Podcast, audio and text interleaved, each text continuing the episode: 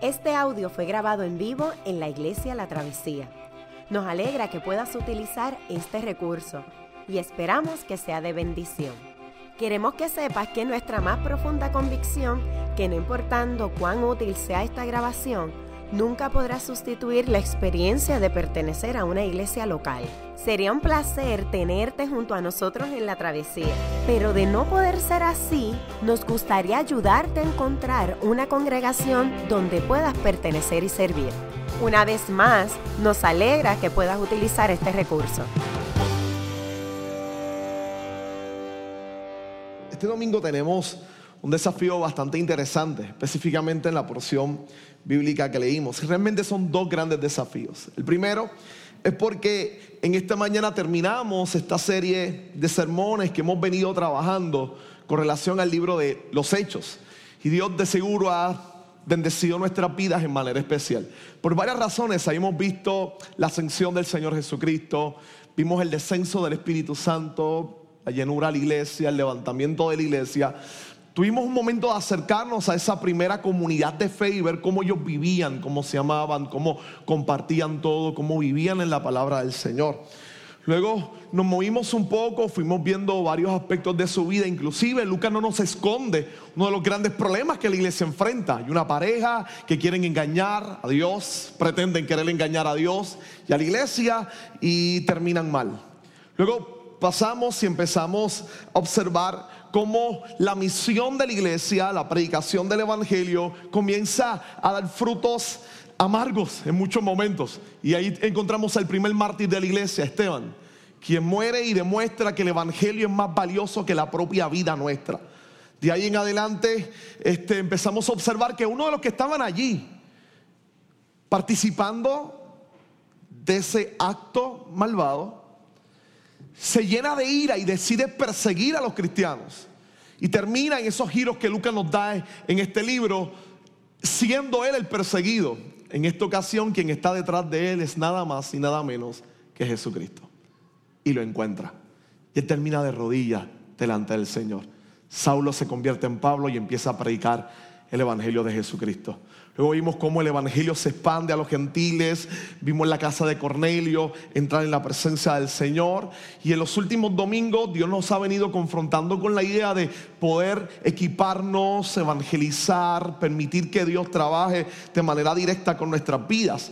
Y hoy entonces nos encontramos, si usted estuvo pendiente a la lectura, con un pasaje bien, bien particular, bien particular. Primero porque nos empieza a hablar sobre algunos detractores, si la iglesia, la misión de Dios, empieza a enfrentarse o empieza a enfrentar a ciertos aspectos que se levantan contra ella. Y hay una serie de sucesos, de detractores que tratan de paralizar o de entorpecer el mensaje del Evangelio. Y es un buen pasaje para que nos demos cuenta cómo Dios actúa ante los detractores del Evangelio. ¿Qué Dios hace? ¿Cómo Dios inspira inclusive al apóstol Pablo a actuar de manera específica y directa? Segundo desafío, como les decía, está exactamente en este pasaje, que si usted lo leyó, se dio cuenta que hacer la entrada en él es difícil. Algunos de nosotros de seguro veremos con una mentalidad altamente moderna si escuchar paños mágicos, un individuo poseído que parece que tiene poderes de superhéroe o de super malvado y villano y acaba con siete de cantazo y salen ellos sumamente mal. Difícil ante nuestros ojos modernos acercarnos a textos como este. Sin embargo, otros tal vez en otros contextos hemos visto cómo exactamente estos pasajes se han utilizado lamentablemente para extorsionar y timar al pueblo de Dios enseñando aspectos que la escritura no está comunicando. Entonces, yo creo que es bien interesante acercarnos tal vez de entrada y que nos sirva para modelar nuestra mente ante este pasaje tan espectacular y maravilloso. Un hecho interesante, la vida de, de un individuo, la vida de C.S. Lewis. Y este gran escritor, el escritor de las crónicas de Narnia, hace algo fantástico específicamente en esa obra. Escritor de posguerra, toda su vida prácticamente la vivió entre la Primera y la Segunda Guerra Mundial. Y si usted se recuerda la película, por lo menos la primera, el león, el ropero, la bruja, el ropero y el león, si usted se recuerda, las imágenes son bien, son bien extraordinarias. El mundo real está dominado por una guerra, bombas, aviones, destrucciones, la vida de la gente peligrando y de repente un ropero se abre a otro mundo con seres fantásticos y mágicos venidos de la literatura clásica.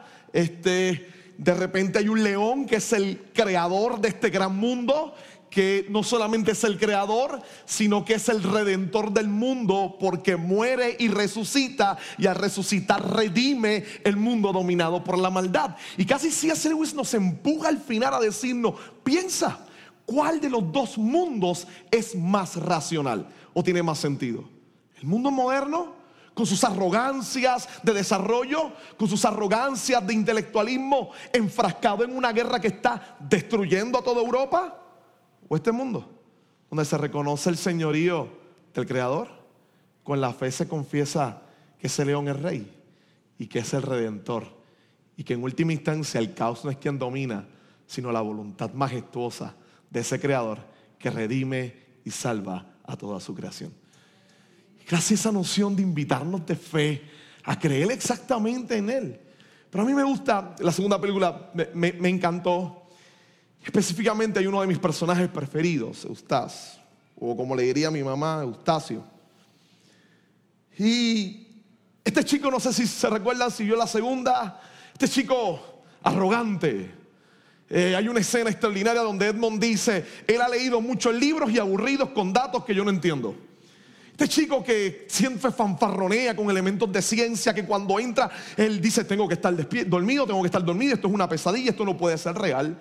Porque se niega a creer la evidencia que está estallando frente a sí, la evidencia de este mundo diferente. Este chico siempre reazo, siempre escéptico, siempre acudiendo directamente a la ciencia, siempre recordando que debe haber algo diferente, que esto no puede ser se convierte en dragón. hay unas imágenes ahí espectaculares, porque un dragón, no cualquier dragón, bueno, un dragón, y esa idea, porque el personaje de dragón no escupe fuego por su boca, estas nociones de querer dudar y socavar lo que los demás entendían que era real, real pero su piel es impenetrable, solo una espada puede penetrarla.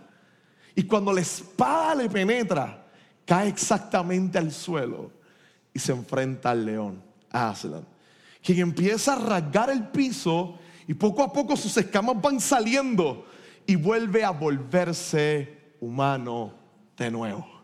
Hay una expresión de él espectacular, decía él, al principio me dolía, era el dolor inmenso lo que estaba experimentando, decía él, pero después fue una delicia mi vida. Ese momento donde C.S. Lewis con gran majestuosidad nos presenta lo que es el efecto de nacer de nuevo y de ser transformado por Cristo Jesús. Al principio enfrentarnos a nuestro pecado es un gran dolor cuando nos damos cuenta quiénes somos, pero es una delicia al empezar a disfrutar el amor, la gracia y el perdón de Cristo Jesús. C.S. Lewis nos pone un desafío hoy, es acercarnos a la palabra y es mi invitación a esta mañana. Vamos a la escritura, permitamos que ella sea esa espada que penetre nuestras corazas y que podamos caer rendidos ante el león de la tribu de Judá, ante Jesucristo, el creador y el redentor de todo lo que hay. Y es una invitación a que la palabra de Dios nos hable y nos ministre de manera especial en esta mañana del Señor. Pablo comienza a narrar y tuvimos parte de esta escena de los versos que tocamos eh, en la predicación de, del pastor Jules la, semana pasada. Pablo tiene un gran éxito en este lugar, hay 12 personas que están llenas del Espíritu Santo. Pablo tenía que salir, luego regresa. Y decide empezar a compartir el Evangelio. Empieza a compartir el Evangelio. Y lo primero que hace es que decide compartirlo en una sinagoga. Y en esa sinagoga empieza experimentar una serie de desafíos. Él está por tres meses predicando en una sinagoga, le está predicando a gente que visitaba estos centros donde se discutía el Antiguo Testamento. Centros judíos, se acercaban los judíos y discutían el Antiguo Testamento, las escrituras hebreas. Y allí Pablo entraba y comenzaba a dialogar con ellos, sobre cómo las escrituras hebreas se cumplen en la persona del Señor Jesucristo, cómo Jesús le da cumplimiento a cada una de las promesas del Antiguo Testamento, como Jesús es el verdadero rey, el Señor de Israel. Entonces en medio de este diálogo, este grupo de personas están escuchándolo por tres meses, pero de repente se molestan y empiezan a injuriar, a criticar lo que Pablo estaba haciendo. Y ahí nos enfrentamos a los primeros detractores del Evangelio. Los primeros detractores, la incredulidad religiosa. Interesante que este era el pueblo de Dios y se supone que fuera los que más sensibles estuviesen a escuchar la palabra del Señor. Pero son los que se levantan constantemente contra Pablo y en este momento empiezan a lanzar sus ataques de manera directa contra el apóstol. Pablo se da cuenta que lo que están haciendo es atacando la fe, que no están preguntando, no es un diálogo donde ellos preguntan porque tienen duda o porque están cuestionando lo que Pablo está diciendo a ver si pueden aclarar su punto. No, ellos están molestos, ellos no quieren transar y ellos empiezan a insultar el Evangelio y la predica de Pablo. Cuando leímos nos dimos cuenta que ellos obstinadamente no querían creer. Muy bien, la Reina Valera dice que ellos se endurecieron ellos mismos quisieron no creer, ellos no querían creer. Su incredulidad hizo que ellos salieran y empezaran a hablar mal del Evangelio. Pablo decide no pelear y se mueve. Y encuentra cerca de allí un salón de conferencias donde un tal tirano daba conferencia. Esto es interesante, los autores no saben si es que él se llamaba así o es que sus estudiantes le decían así. Tirano. Yo que soy maestro, de seguro esos eran los estudiantes. ¿No? Esos eran los estudiantes. Se le decían tirano. Y Pablo entonces decide alquilar el salón. Él era el conferencista principal de la ciudad. Esto no era normal en el mundo antiguo. A las, grandes ciudades les encantaba tener una persona con grandes habilidades de orador que se dedicara a enseñar y cobraban por eso y vivían de eso. Así que era normal que cada ciudad tendría su gran conferencista y las ciudades se conocían por el hombre que hablaba públicamente, su gran orador y que requerían fama por eso. Efesios estaba este hombre llamado Tirano y Pablo entonces decide alquilarle el lugar cuando él no lo está usando. Algunos textos antiguos decían que lo enseñaba entre 4 a 11, de entre 11 de la mañana a 4 de la tarde. Y esto está muy de acuerdo. En Roma, específicamente en esta zona de Efesios, hacía tanto calor que la gente a las 11 de la mañana dejaba de trabajar, se iban a dormir y regresaban a las 4 de la tarde. Nice, nice, nice, nice. Parece que así eran más productivos. Aleluya. Entonces, Pablo trabajaba haciendo tiendas, es su manera de sostenerse, y a esta hora se iba a enseñar. Y estaba enseñando hasta las 4 de la tarde. Entonces aprovechaba este momento para comunicar el Evangelio. Y Lucas nos dice algo bien interesante. Entre los de su propia nacionalidad, solamente estuvo tres meses. Pero en la casa o en la escuela de Tirano estuvo dos años. Proclamando, enseñando y compartiendo el nombre del Señor Jesucristo. Esta escena nos enseña varias cosas, específicamente cuando usted y yo vamos a compartir el Evangelio, a ser testigos del Señor Jesucristo en contextos donde la incredulidad religiosa impide y empiezan a ofender la fe.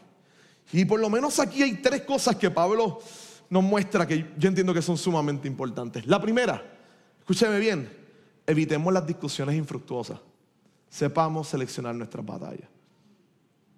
Pablo está en este lugar, ama a su gente, pero se da cuenta que ya esto se está tornando diferente y hostil. Ellos están hablando mal del Evangelio.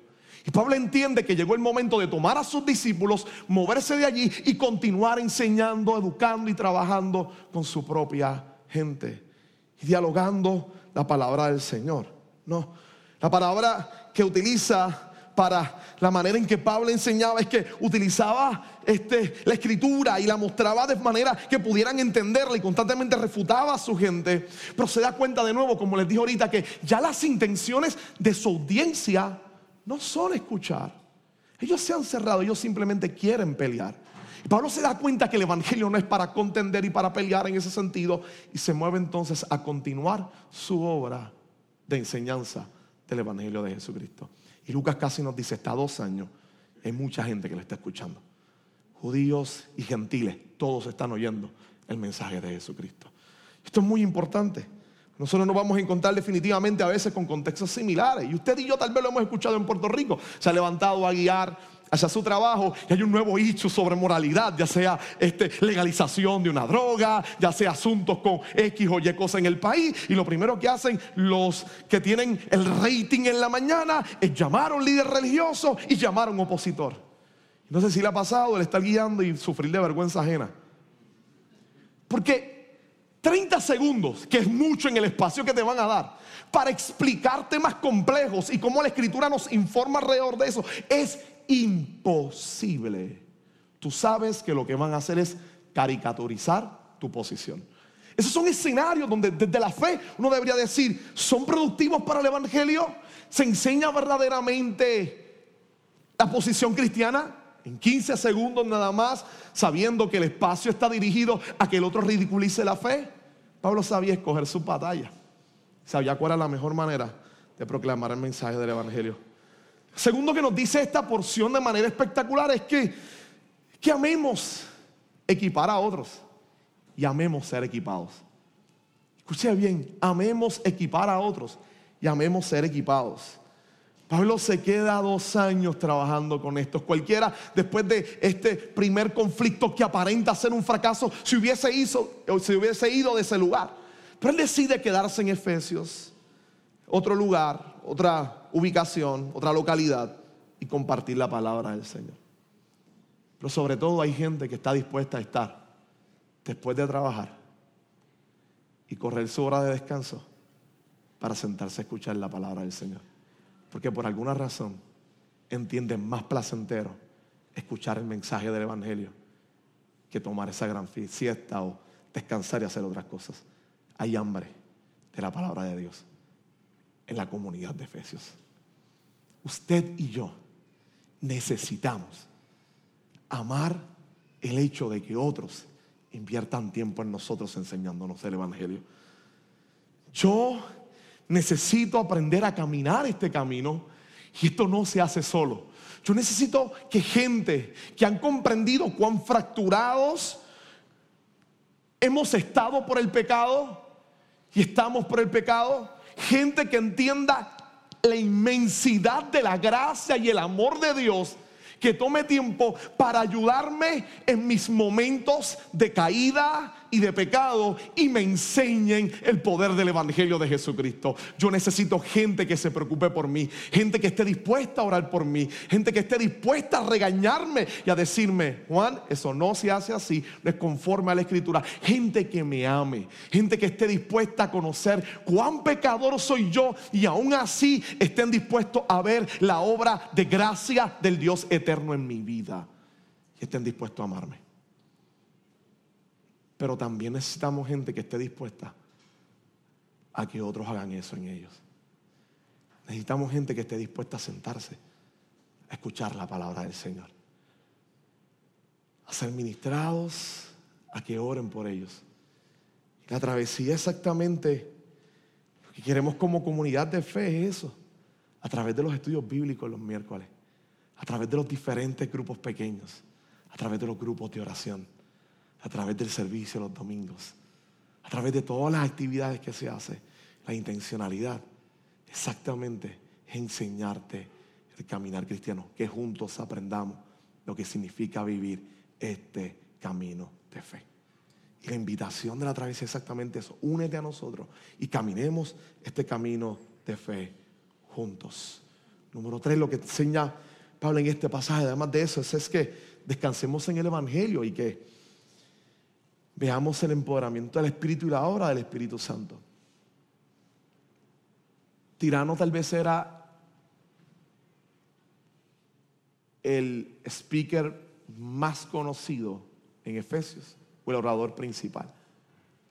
Lucas no nos dice que Pablo era mejor que él. Lucas no nos dice que había ansiedad en él por ser el mejor orador en Pablo. Lucas nos dice que Pablo solo descansaba en la suficiencia del Evangelio enseñándolo y que el Espíritu Santo de Dios se encargaba de convencer. Y hacer todo el resto para gloria y honra del nombre del Señor Jesucristo.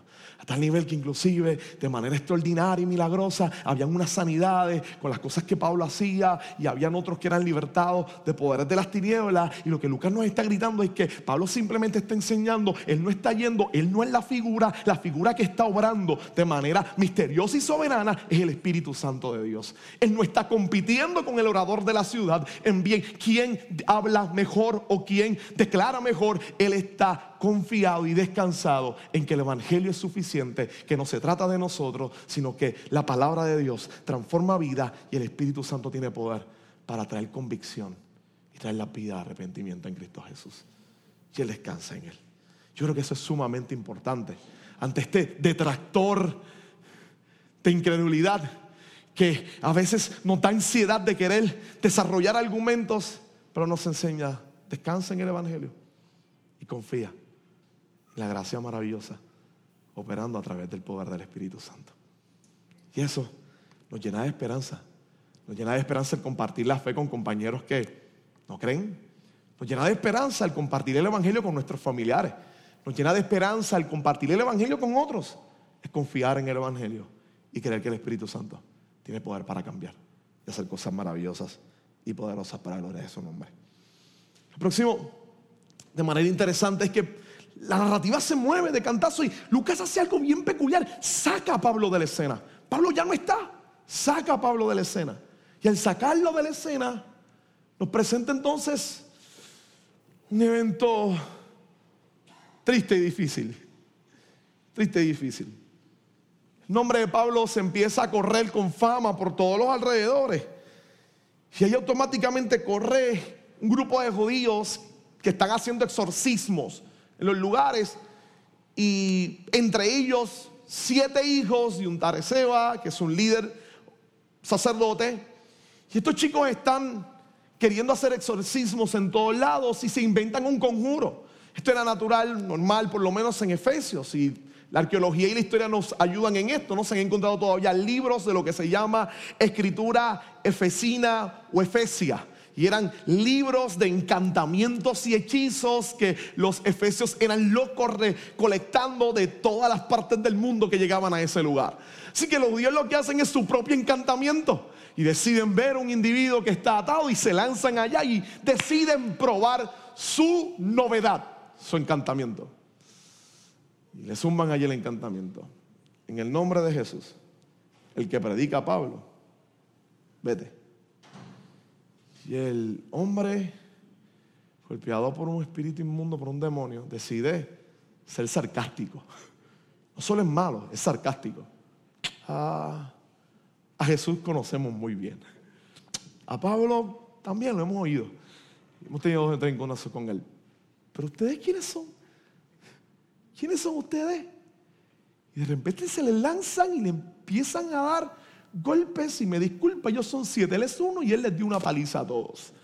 Pero les dio una paliza en mi barrio, si tú vas a pelear y empiezas con ropa y terminas con la ropa rota o sin ropa, tú perdiste.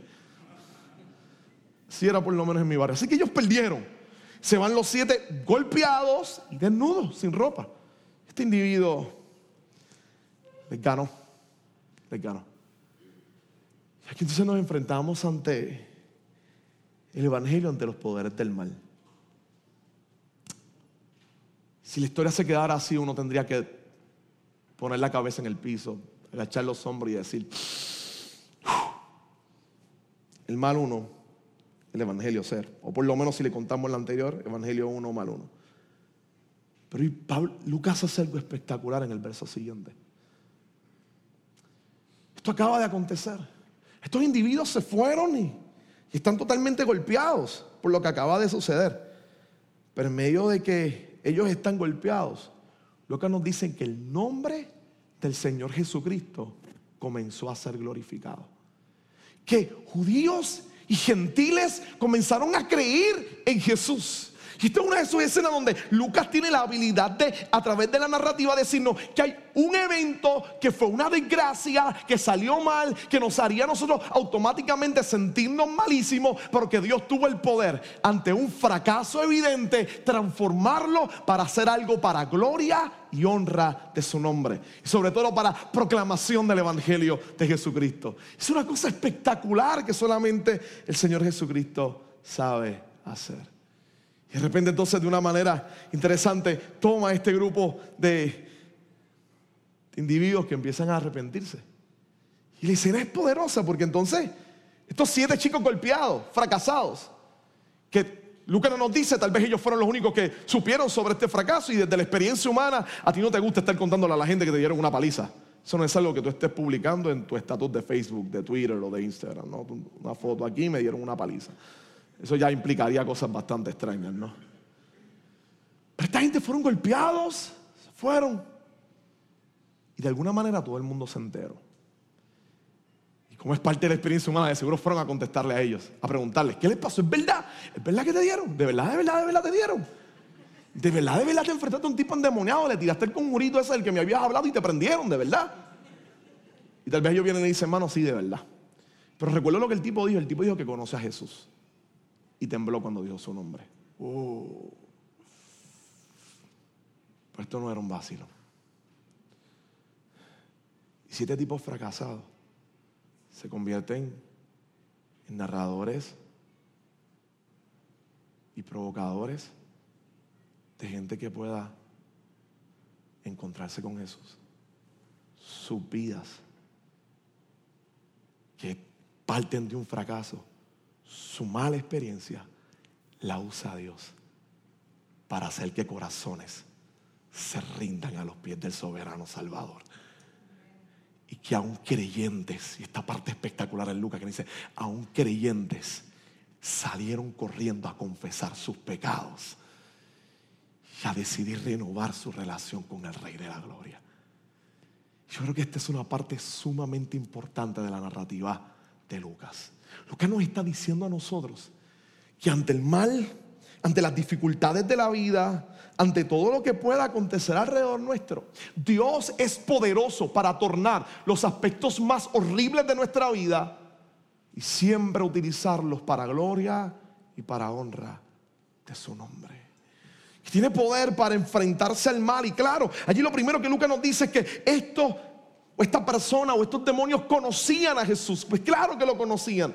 Él es el que venció sobre ellos en la cruz del Calvario. Es que Jesús es el que venció sobre todo tipo de mal, poderes de las tinieblas, pecado, maldad, inclusive el mal como desgracia. Se nos anuncia que un día no operará más cuando el Rey de Gloria venga a establecer su, su reino eternamente y para siempre. Entonces, usted y yo nos enfrentamos necesariamente a veces con demonios. Pero también hemos tenido experiencias en nuestras vidas de maldad, donde el mal ha llegado y ha golpeado nuestro ser. Experiencias de desgracia, pérdidas significativas que están golpeando nuestro interior. Momentos donde pudiéramos volvernos pesimistas como ellos. Mirar nuestra realidad, trabajo no encontrado, no conseguido, una enfermedad con la cual no puedo trabajar, un familiar que he perdido. Y que levante este cuestionamiento de la maldad y del mal. Hay una porción bíblica. No es mi intención tratar de ser simplista, pero es poderosa. A los que aman a Dios, todas las cosas te ayudan a bien. Y yo quiero ser bien sensible hoy. Yo reconozco que en el momento en que uno está pasando esa experiencia es difícil poder internalizar eso. Mi única petición desde este lugar hoy es no permitas que el pesimismo acabe con tu vida. No te estoy invitando a ser irrealista, no, no, te estoy invitando a que con realismo, reconociendo tu estado de sufrimiento, reconociendo que la maldad opera en diferentes ámbitos, puedas descansar en que el Dios todopoderoso. El Señor Jesucristo es maravillosamente amoroso y tiene el poder para utilizar esos malos momentos de nuestra vida para glorificar su nombre y que podamos reconocer la grandeza de su gloria. La grandeza de su gloria y la grandeza de su poder inmenso. Automáticamente Él hace algo interesante cuando se mueve, pero déjeme compartir algo antes con ustedes. Escuche bien. Esta se ha convertido en una de mis escritoras preferidas. Me va a disculpar si digo mal su nombre. Traté de aprendérmelo anoche escuchándolo muchas veces, pero todo el mundo lo decía de manera diferente. Svetlana Alexievich,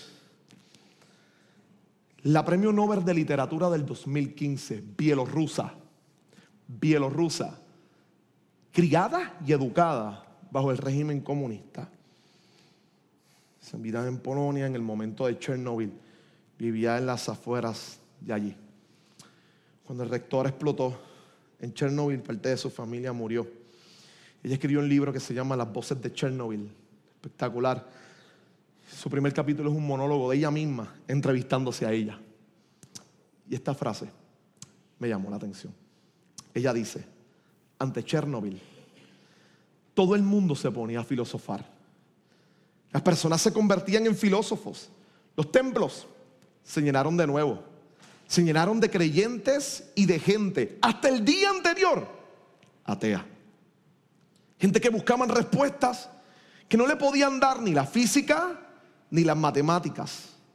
El mundo tridimensional se abrió y dejé de encontrarme con valentones que se atrevieran a jurar sobre la Biblia del materialismo. Ya dice, hasta el día anterior, orgullosamente éramos ateos por infusión comunista y como nos educaron. El día después de Chernobyl, la gente estaba corriendo para las iglesias buscando respuestas que el gobierno no podía darle y que su educación no les daba. Su mundo material tridimensional cambió de manera drástica. Se dieron cuenta que la realidad y el mal es diferente y hallaron esperanza en la fe y en Cristo. Si es extraordinaria, ella no es cristiana. Pero el reconocimiento del testimonio de alguien que está viviendo esto y diciendo, en estos momentos, en estas instancias, solo el cristianismo y su proclamación del Evangelio tiene esperanza para enfrentar la vida y darnos cuenta de que no debemos caer en ese pesimismo derrotador, sino en un realismo de esperanza. El sufrimiento es real, pero Dios tiene poder para cambiar esto. Y descansamos en la esperanza en que un día no habrá más sufrimiento ni más llanto, porque el Rey de Reyes reinará eternamente y para siempre. Y Lucas casi nos da un adelanto. Y nos dice, Él es poderoso para tomar este mal evento y convertirlo en algo que exalte su nombre y que proclame su señorío en todos los lugares. Déjeme simplemente compartir el último punto hoy y es el que hayamos trabajado ahorita. Miren, Lucas hace algo espectacular. Después nos da una pequeña narrativa de las ideas de Pablo, hacia dónde Pablo quiere ir y cómo quiere comunicar la fe, hacia dónde quiere dirigirse. Pero eso nos pasa y nos dice, mira, Pablo se encuentra en Efesios, se está enseñando. Y hay un sector dirigidos por Demetrio, que es un artesano, un platero, le llama Lucas, y hacen estatuitas pequeñas del templo de Artemisa, que era la, atracción turística principal de Efesios. Era un templo espectacular, este, tenía adornos en su arquitectura dorada, era una de las siete maravillas del mundo antiguo, este, atraía a miles de personas y se evidencia por todas las estatuillas que la gente repartía por todos los lugares y que la gente se llevaba como souvenir hacia sus casas después de visitarla. Esta gente estaban guisando, como dicen en mi barrio. Guisando. Y de repente parece que la predicación de Pablo empieza a tener tanto efecto y la conversación de Demetrio es espectacular. Porque él dice, mira, se reúne con sus amigos artesanos y le dice, ustedes saben que nosotros teníamos muchas ganancias y buenas ganancias. O sea, nos estábamos haciendo de chavo, gente.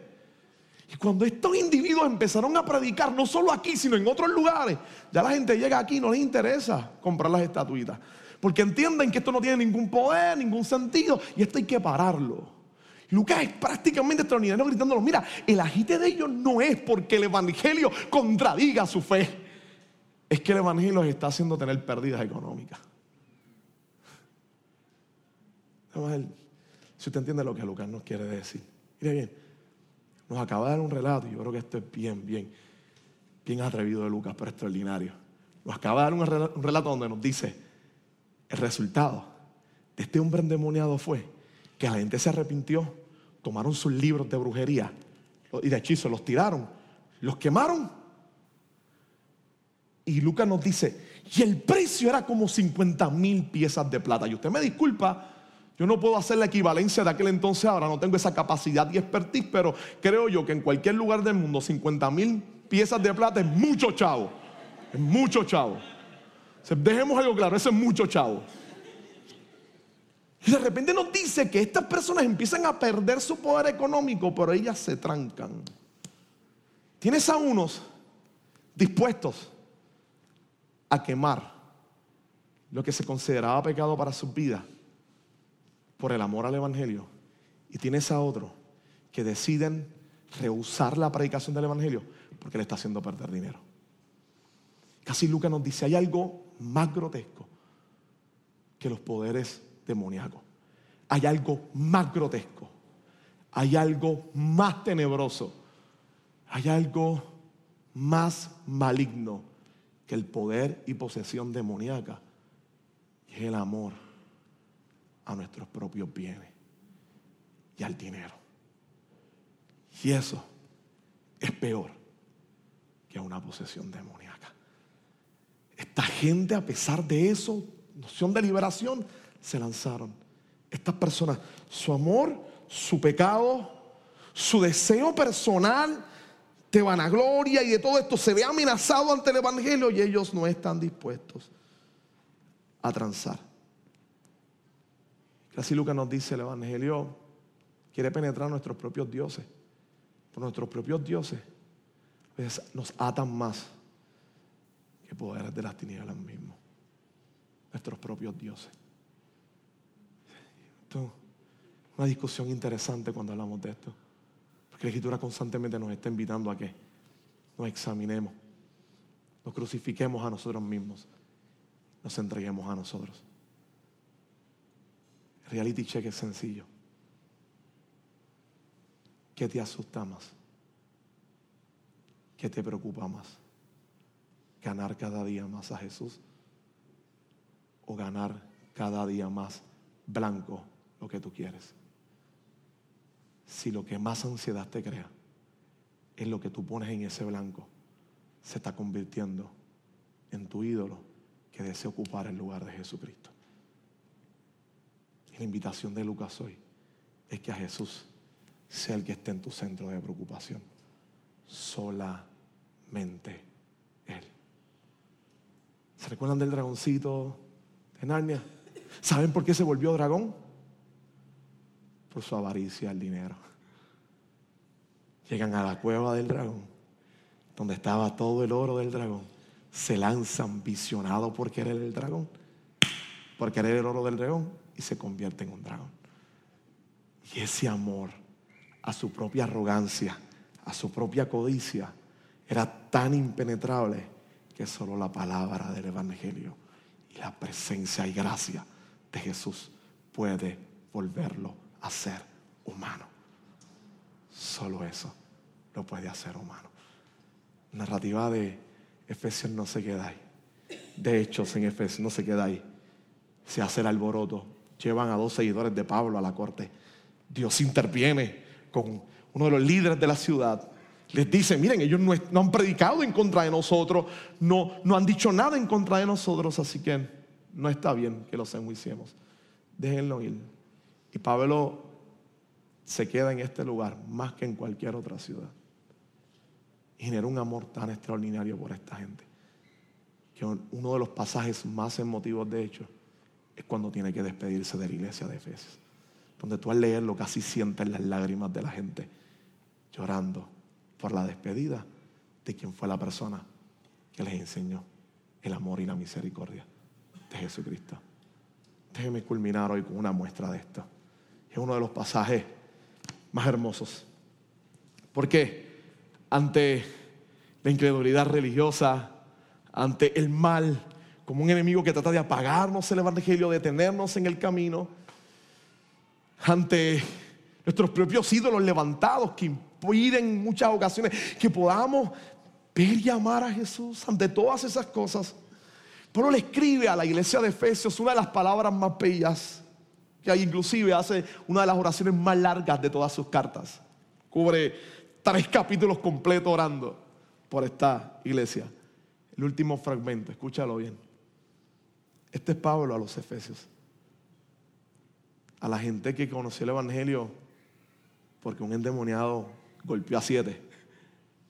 A la gente que recibió el Evangelio porque Pablo de, cuatro de, de 11 a 4 estaba compartiendo la fe cristiana. Y ellos iban allí. La gente que aceptó a Jesús. Porque Pablo, frente al alboroto, decidió confiar en la gracia de Jesús. Y les compartió con amor el Evangelio, sabiendo que los ídolos que los hombres crean son frágiles. Frágiles. Porque no nos sacian y no nos llenan, sino la gracia de Jesús tiene poder para hacerlo. Les dice estas palabras. Por esta razón me arrodillo delante del Padre, de quien recibe nombre toda familia en el cielo y en la tierra. Le pido que por medio del Espíritu y con poder que procede de su gloriosa riqueza, los fortalezca a ustedes en lo íntimo de su ser para que por la fe en Cristo habiten sus corazones. Y pido que arraigados y cimentados en amor puedan comprender junto con todos los santos cuán ancho y largo, alto, profundo es el amor de Cristo, a fin de que conozcan ese amor que sobrepasa nuestro conocimiento para que sean llenos de la plenitud de Dios, al que puede hacer muchísimo más que todo lo que podamos imaginar o pedir. Por el poder que obra eficazmente en nosotros. A Él sea la gloria en la iglesia y en Cristo Jesús, por todas las generaciones, por los siglos de los siglos. Amén. Estas palabras llenan de esperanza. Yo creo que es un buen momento y un buen pasaje para culminar esta serie de hechos. Porque hemos visto al Dios que nos llena con su espíritu y su misericordia, al Dios que nos empodera para poder servir, al Dios que nos equipa para poder ser testigos de su gracia. Y hoy nos sentamos ante un evento donde Dios decide tomar a personas para que sirvan. Y Pablo empieza a equipar y a discipular a otros. Vimos cómo el hecho de, la descenso del Espíritu Santo y la, la llenura del Espíritu Santo es una gran realidad que hace que el Evangelio cree convicción en las vidas. Y es el Espíritu quien está haciendo que las personas se se conviertan y acepten a Jesús. Pablo, Lucas quita a Pablo de la y dice, no es Él, es la gracia de Dios y la presencia del Espíritu. Y nos invita a vivir en esa comunidad de creyentes que constantemente aprenden a cómo derribar nuestros argumentos. Y reconocer que somos dragones que necesitamos que la palabra penetre que la gracia de Jesús arranque todas las escamas que puedan haber en nuestra vida. Usted necesita dejar a Jesús hacer esto. Usted necesita dejar que el Evangelio obre y continúe obrando en su vida. ¿Qué tal si oramos para pedirle a Dios que haga eso?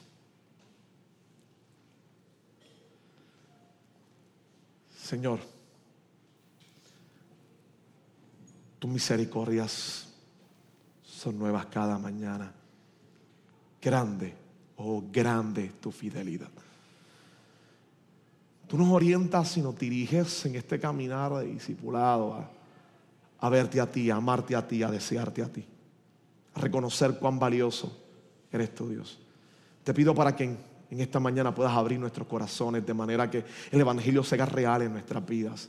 Que aquellos que estamos peleando, que están peleando Dios con, con, todavía argumentos, puedan permitir que Jesús rendirse, confesar, que tú obres, que el Evangelio pueda penetrar. Necesitamos de ti, Dios. Necesitamos que tu gracia dirija nuestra vida. Necesitamos tu presencia, tu evangelio y tu gracia, porque no queremos caer en el pesimismo frente a los desafíos y, el mal que, estamos peleando, con el que estamos peleando, Dios. Algunos de los que están aquí tal vez luchando con diferentes aflicciones necesitan confiar y descansar en tu obra. Necesitamos que nos ayudes, Dios, porque Nosotros mismos a veces no podemos derribar nuestros propios ídolos. Necesitamos de tu gracia para que nos enseñes cuán valioso eres tú por encima de todas las cosas. Te pedimos para que nos bendigas hoy y que tu gracia pueda inundar nuestros corazones, que tu evangelio pueda informar nuestras vidas y que podamos desde hoy decidir ser testigos de tu reino, de amor, de justicia y de verdad. Te lo pedimos, Dios, en el nombre de Jesús. Amén, Señor. Amén. Qué bueno que pudiste escuchar esta grabación. ¿Qué tal si la compartes con otros? Recuerda que hay muchos más recursos en nuestra página latravesía.org, donde también puedes realizar un donativo. Dios te bendiga.